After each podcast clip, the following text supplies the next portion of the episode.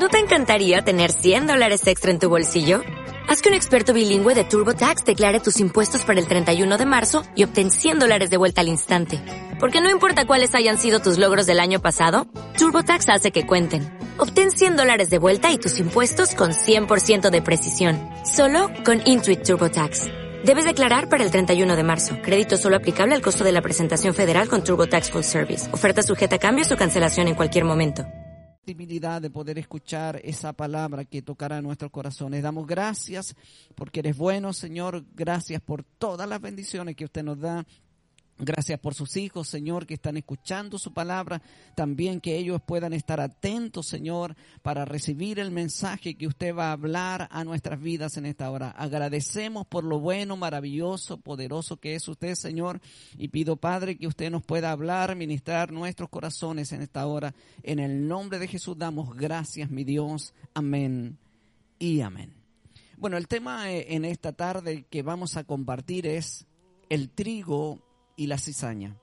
Algo que de una u otra manera muchas personas conocen y, bueno, los que viven normalmente en la ciudad y nunca han conocido lo que es la siembra de un trigo, es difícil que puedan entender estas áreas. Pero Jesús cuando hablaba al pueblo de Israel, Jesús siempre tomaba ejemplos que el pueblo conocía el pueblo sabía lo que era la siembra de trigo, sabía también lo que era la cizaña y él las enseñaba para que el pueblo aprendiera con respecto a esto y lo que provoca la cizaña dentro o en medio del trigo y lo que provoca también el trigo cuando es cosechado, la bendición que se produce.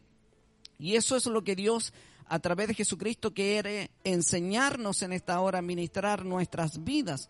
Entonces, cuando nosotros empezamos a ver lo que es la cizaña, la cizaña es una planta venenosa que se cría entre los trigos y la cebada.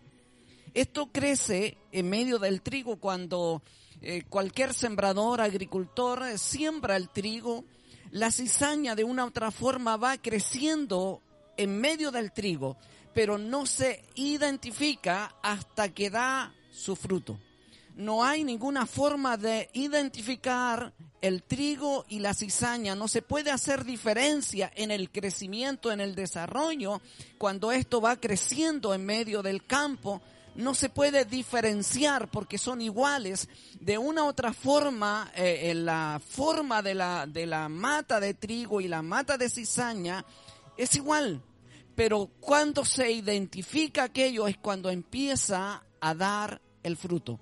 Y eso es lo que la palabra de Dios nos enseña. Entonces la cizaña se cría entre los trigos y las cebadas y la harina de su semilla, la harina de, de la cizaña, produce vértigos, convulsiones, llegando a ocasionar la muerte. O sea que esto es algo tremendamente peligroso cuando alguien que no conozca lo que es la cizaña, que no sepa lo que es la cizaña y de una u otra manera haga harina de esto involucrando al trigo y la cizaña puede ocasionarle enfermedades, como decía, vértigo, puede con convulsiones y aún llegando hasta la muerte de las personas, porque es una planta venenosa, algo que, que daña y destruye tremendamente a aquella persona que se alimenta de lo que es la cizaña. Entonces podemos afirmar que la cizaña no se diferencia casi en nada con el trigo hasta que ha madurado.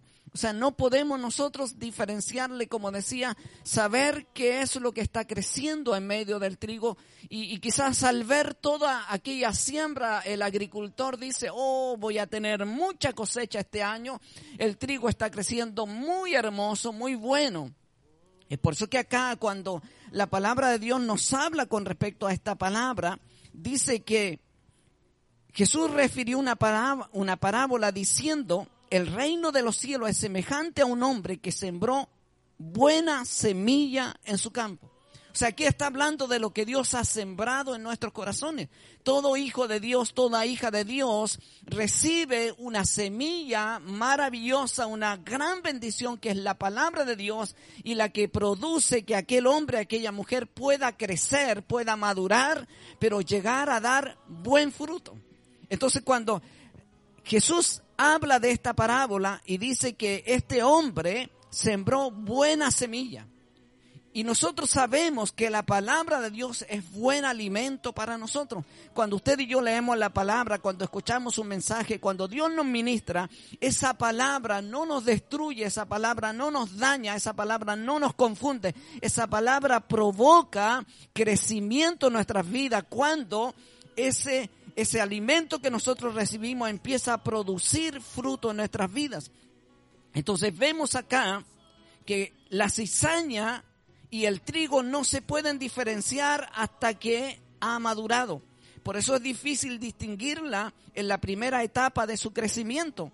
Cuando una persona llega al Señor, cuando alguien llega a, conocer al Señor, llega con muchas ganas, con muchos deseos, con mucho amor para Dios, y nosotros no podemos distinguir quién realmente es verdadero hijo de Dios, verdadera hija de Dios, hasta que comienzan a dar fruto hasta que se comienzan a identificar con lo que es su vida real. Por eso cuando Jesús habla y también Juan dice, por su fruto los conoceréis.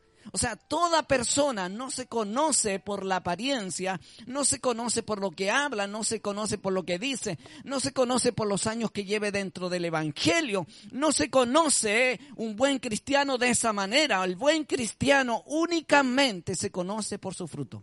No hay otra forma de identificar a un verdadero cristiano. Por eso Jesús pone este ejemplo. Y como le decía, un agricultor va a saber inmediatamente lo que esto significa, porque él sabe lo que es la cizaña y sabe lo que es el trigo. Entonces aquí Jesús, hablando de esta parábola, dice que mientras dormían los hombres, vino su enemigo y sembró cizaña en el trigo y se fue. O sea que cuando nosotros conocemos a Dios, nosotros venimos, nos congregamos, quizás llegan dos personas a la iglesia, pongamos el ejemplo, llegan dos personas a la iglesia, se convierten, aceptan a Cristo en su corazón, comienzan a crecer dentro de la iglesia, son enseñados, son discipulados y empieza a pasar el tiempo y empiezan a crecer en su relación con Dios. Nosotros vemos a hombres y mujeres que aman a Dios, pero ¿Cuál es la diferencia? Cuando empiezan a dar fruto, se identifica quién realmente tiene relación y comunión con Dios y quién es solo apariencia. Y eso se va a identificar en todo lugar. O sea, nadie puede ocultar. Nosotros podemos aparentar mucho que somos buenas personas, que somos buenos cristianos. Podemos aparentarlo en ciertas ocasiones, en cierto momento. Pero cuando usted pasa un buen tiempo con esa persona, eh, tiene comunión con esa persona, se va a dar cuenta cuál es su fruto. Entonces, cuando nosotros empezamos a ver esas personas que llegan a la iglesia, ¿cierto?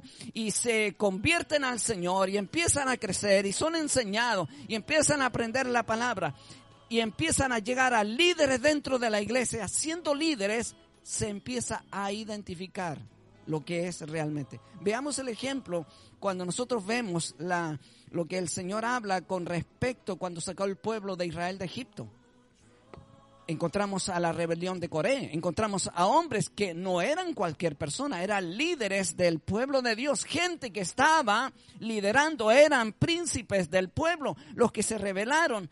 Y es, ellos se identificaron con aquel hombre que se había rebelado. Entonces empezamos a ver nosotros acá que la cizaña produce en la persona y en el pueblo de Dios un daño que muchas veces es irreparable. Los siervos del padre de familia se dieron cuenta que había cizaña en el trigo cuando el trigo comenzó a madurar.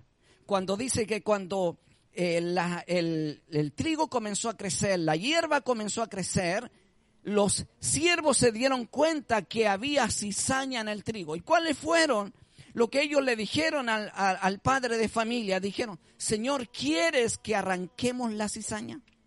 O sea, ellos dijeron, la solución de esto es arrancar la cizaña. Y mire, la palabra de Dios dice que cuando ellos dijeron, quiere que arranquemos la cizaña, y él le dijo, no, no sea que al arrancar la cizaña arranquéis también con ella el trigo. O sea, ¿de qué le está hablando el padre de familia?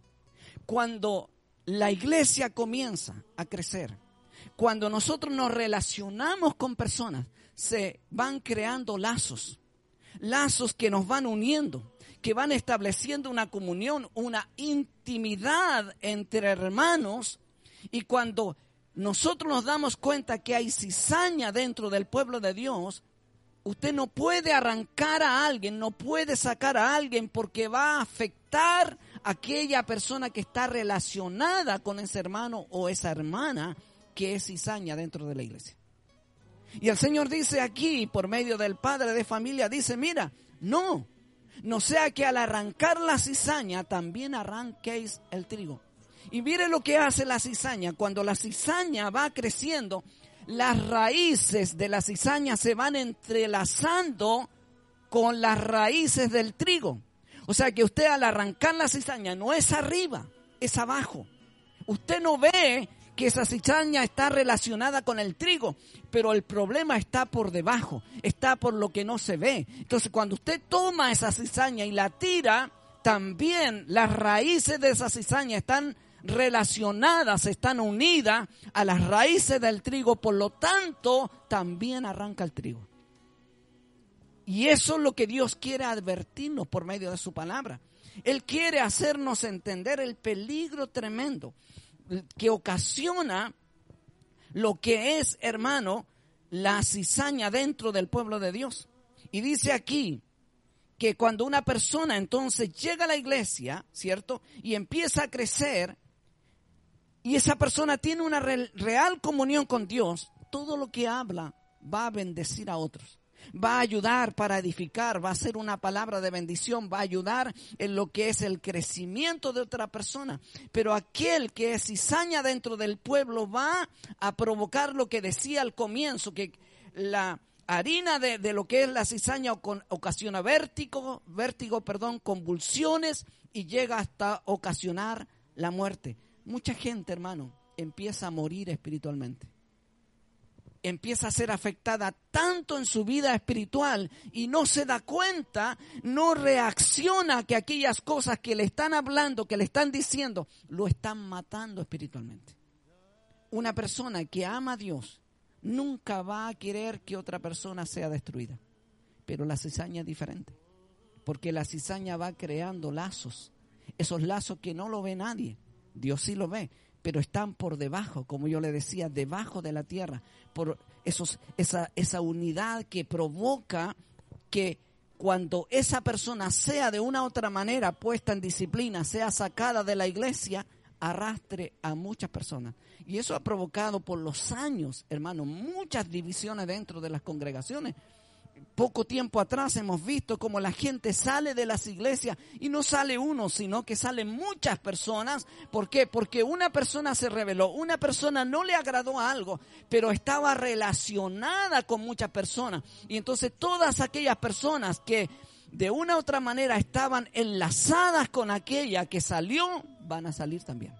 Y eso ha provocado por mucho tiempo destrucción en el pueblo de Dios. Y uno podría decir, hermano, es bueno que salgan más iglesias, que haya más iglesias, amén, es bueno pero que se hagan de buena manera. O sea, si alguien dentro del pueblo de Dios es ungido, es enviado para levantar una obra, para abrir una obra en cierto lugar, amén, que bueno. Si alguien es ungido como pastor y es puesto en un lugar, amén, que bueno. Pero no puede haber multiplicación de la iglesia con rebelión. No puede haber multiplicación de la iglesia con daño a otros o daño al pueblo de Dios. Entonces cuando nosotros empezamos a ver acá que la cizaña provoca, hermano, vértigo, marea a la gente, las personas no saben qué hacer, están desorientadas y convulsionas. Esto está diciendo que cuando una persona es infectada, ya empieza a tener dudas. No sé si le ha pasado alguna vez a usted. Cuando alguien le comenta algo a usted, usted no sabe nada, usted no entiende nada pero le comentan algo a usted, empiezan las dudas. ¿Será así? Tal vez es así. Pero usted no indaga.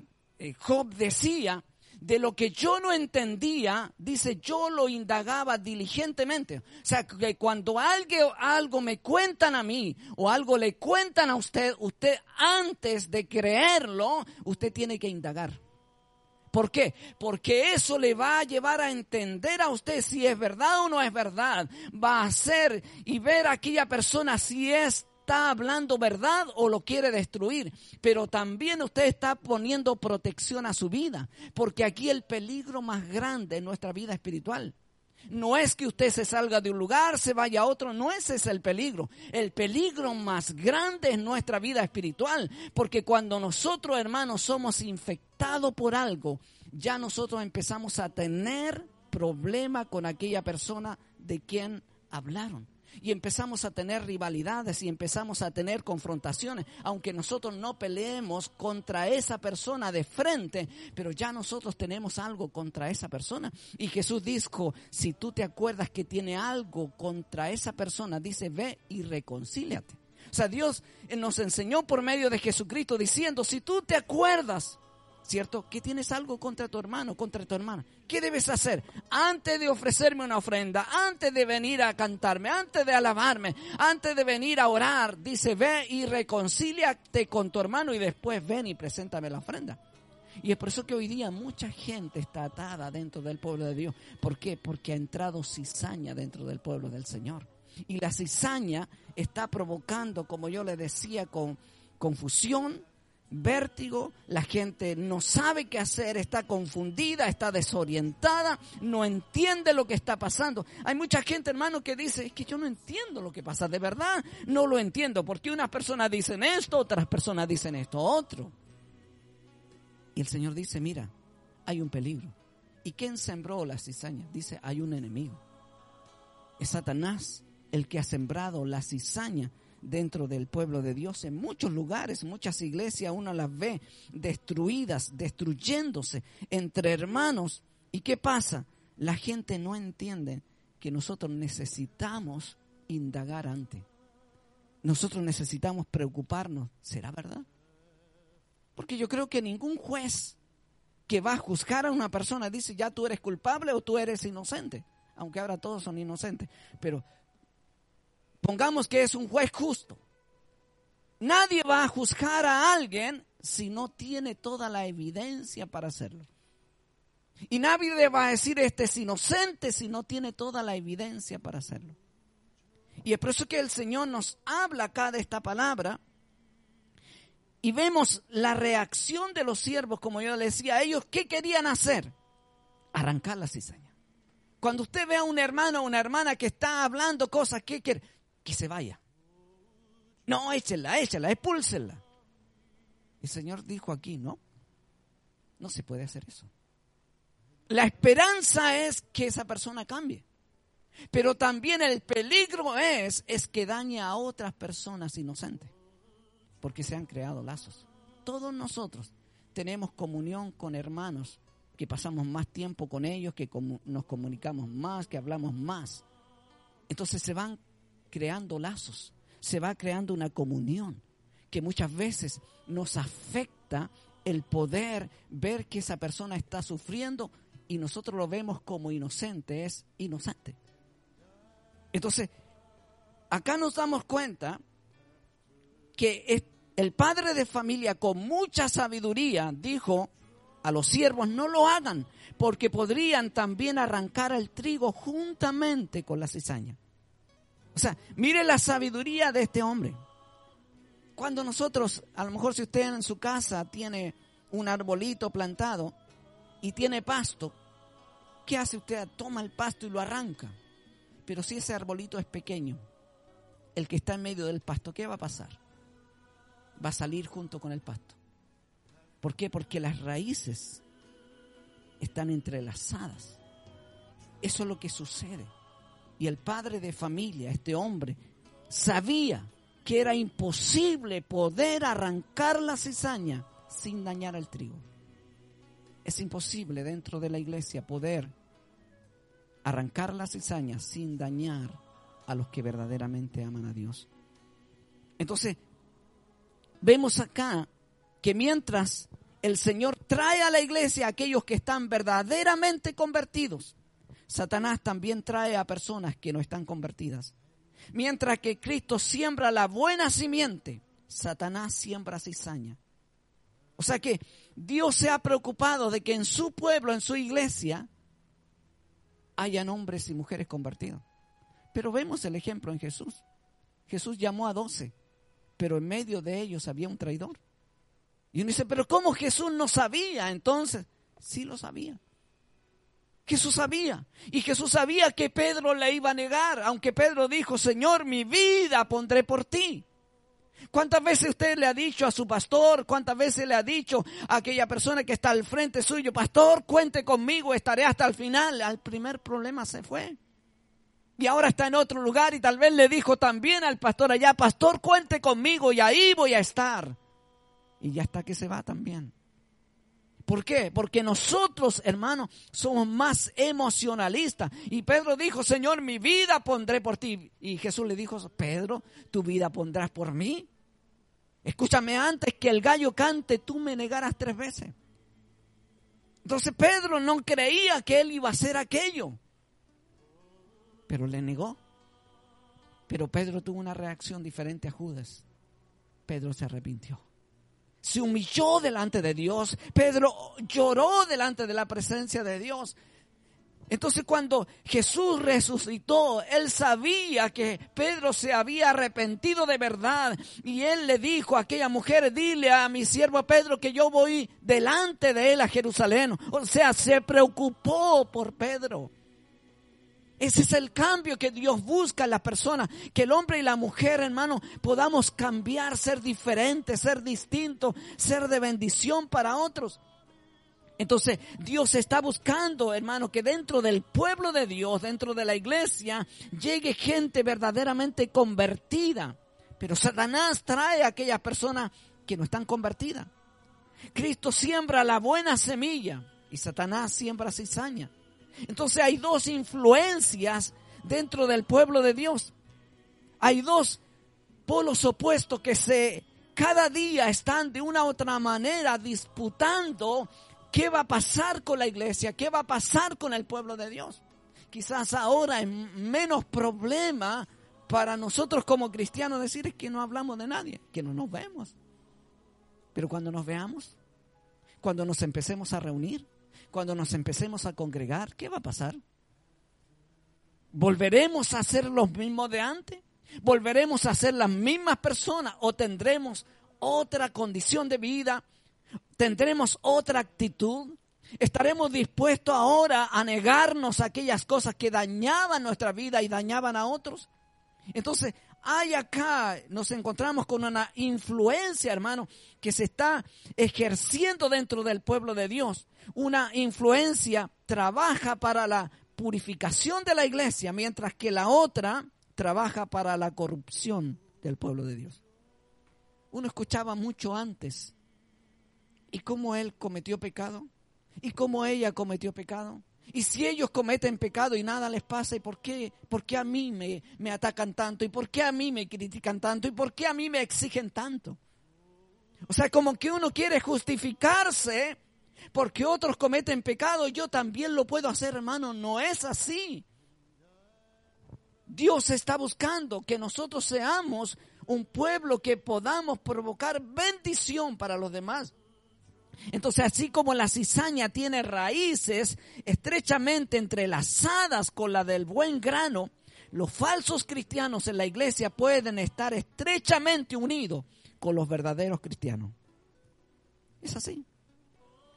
Aquellos que no aman verdaderamente a Dios, aquellos que no tienen un compromiso con Dios, se entrelazan con los verdaderos aquellos que aman a Dios. Y de una u otra forma empieza a provocarse el daño, empieza a provocarse lo que es la murmuración, se empieza a provocar todo lo que es el chisme. ¿Para qué? Para provocar que aquella persona piense como yo pienso.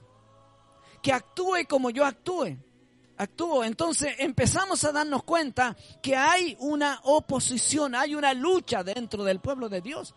Así como Pablo decía, pobre de mí, dice, ¿quién me librará de este cuerpo mortal? Porque lo que no quiero hacer, eso hago. Porque hay en mí, dice algo, que hay una lucha entre la carne y el espíritu. Como la carne lucha en contra de nosotros, así también dentro del pueblo de Dios, hermano, hay una lucha entre lo espiritual y lo carnal. Entonces, cuando nos damos cuenta, ¿de qué parte estamos nosotros? ¿De lo carnal o espiritual? Estamos de parte de aquellos que verdaderamente se han convertido a Dios o aquellos que todavía no se convierten. El verdadero carácter, hermano, de estos fingidos creyentes no es plenamente manifiesto, sino únicamente cuando empiezan a verse los frutos.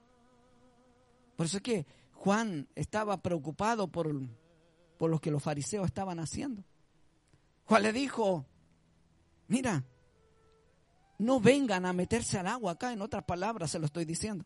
No vengan a, bautizarse. Así nada más creyendo que ustedes son justos, sino hagan frutos dignos de arrepentimiento. Y no empiecen a decir dentro de vosotros, Abraham tenemos por padre, porque Dios puede levantar a hijos de Abraham aún de estas piedras a veces decimos, no, es que yo llevo muchos años dentro de la iglesia. Es que usted no me puede decir nada. Yo, yo ya soy viejo dentro de la iglesia. Yo llevo años. ¿Y usted cuántos años lleva? No, los años no te cambian. Los años no te transforman a ti. Los años no te hacen mejor que otro. Yo puedo llevar 40 años dentro del evangelio, pero eso no me hace mejor que otro. ¿Sabe lo que nos hace mejor? Es amar a Dios, obedecer a Dios, servir a Dios, honrar a Dios, ser un ejemplo, tener vida cristiana, tener frutos verdaderos. Eso no hace diferente, porque los años no cambian a nadie, los años nos envejecen. Entonces cuando empezamos a darnos cuenta que Dios está buscando hombres y mujeres que puedan hacer la diferencia. Entonces, los pecadores que hacen alarde de piedad y se mezclan por un tiempo con los verdaderos cristiano o los verdaderos seguidores de Cristo y su apariencia de cristiano tiene por fin engañar a muchos, cuando llegue la cosecha, dice la, la palabra de Dios, dejad crecer juntamente lo uno con lo otro hasta la siega. Y el tiempo de la siega, o en el tiempo de la siega, yo diré a los segadores, recoged primero la cizaña y atadla en manojo para quemarla pero recoger el trigo en mi granero. Llegará el día en que Dios tomará la cizaña y la quemará. Y esto está hablando de una condenación eterna. Y esto está hablando del infierno eterno. Y aunque usted diga que yo soy cristiano, yo soy hijo de Dios, amén.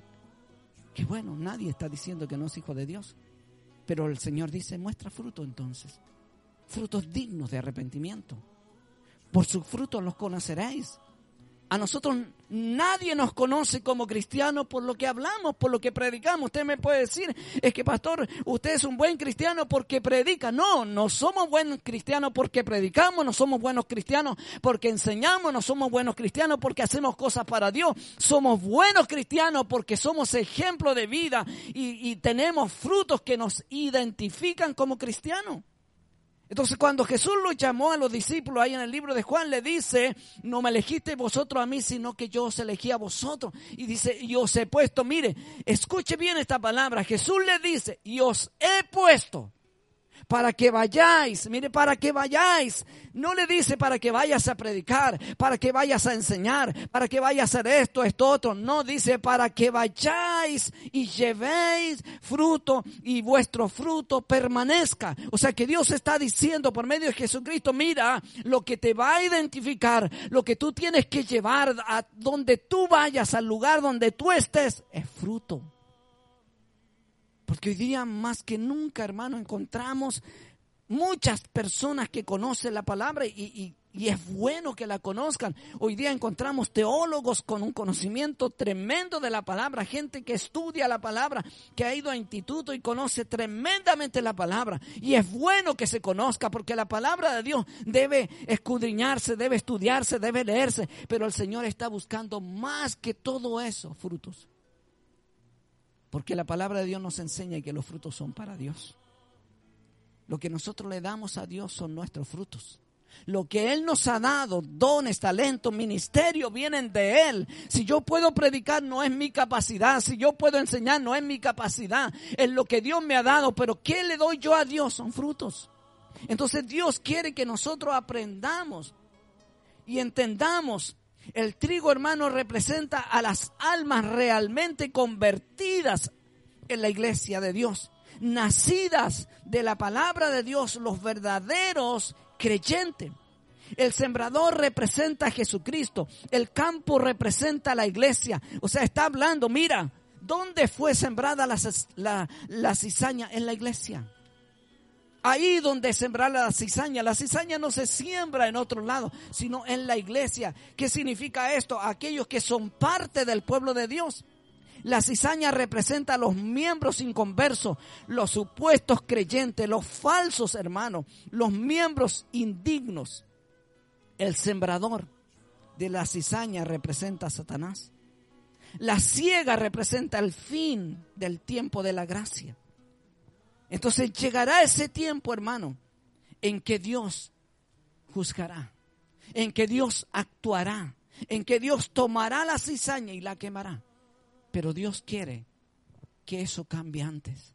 Que nosotros nos arrepintamos, que nosotros nos convertamos de verdad, que aprendamos nosotros a mostrar nuestros frutos, los frutos que verdaderamente hay en nuestras vidas.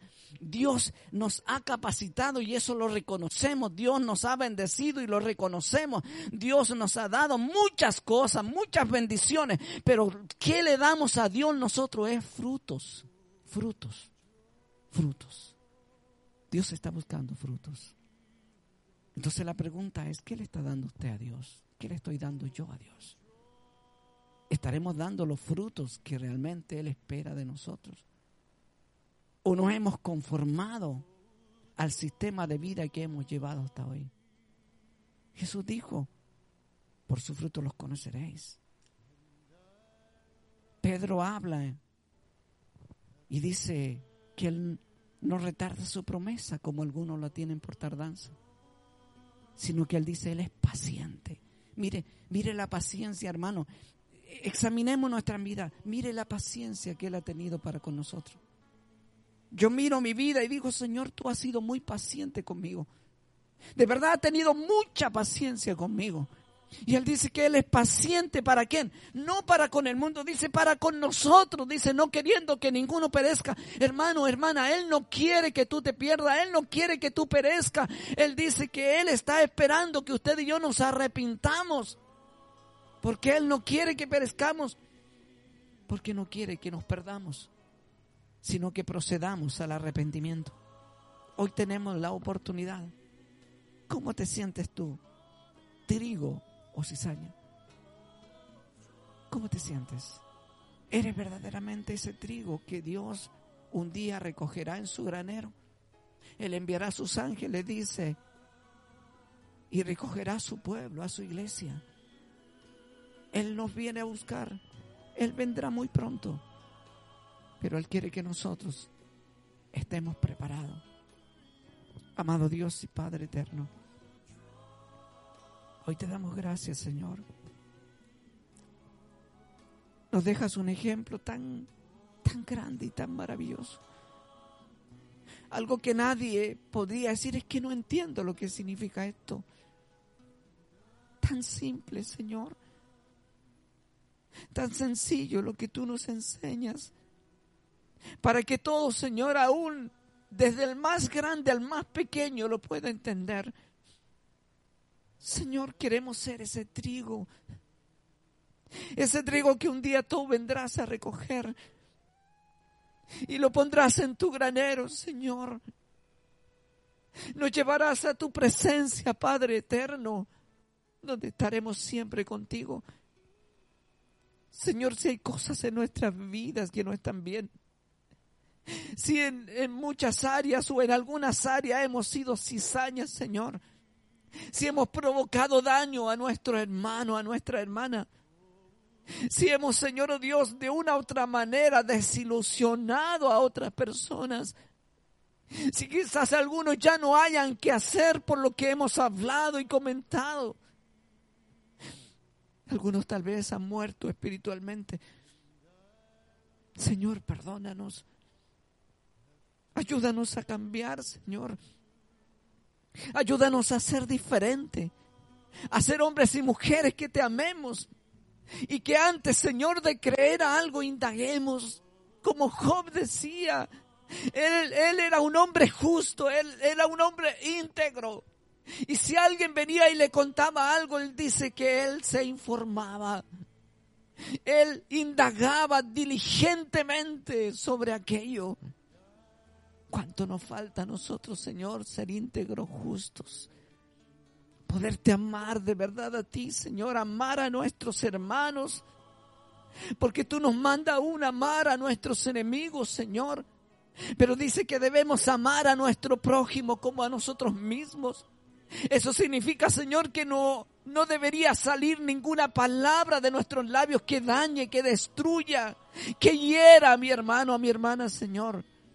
En el nombre de Jesús, ayúdanos a cambiar, a ser diferentes, a ser distintos, a amarte a ti por sobre todas las cosas. Que tú seas el Señor de nuestra vida, el dueño de nuestras vidas, pero que eso se refleje en los frutos que todos verán en nosotros, Señor.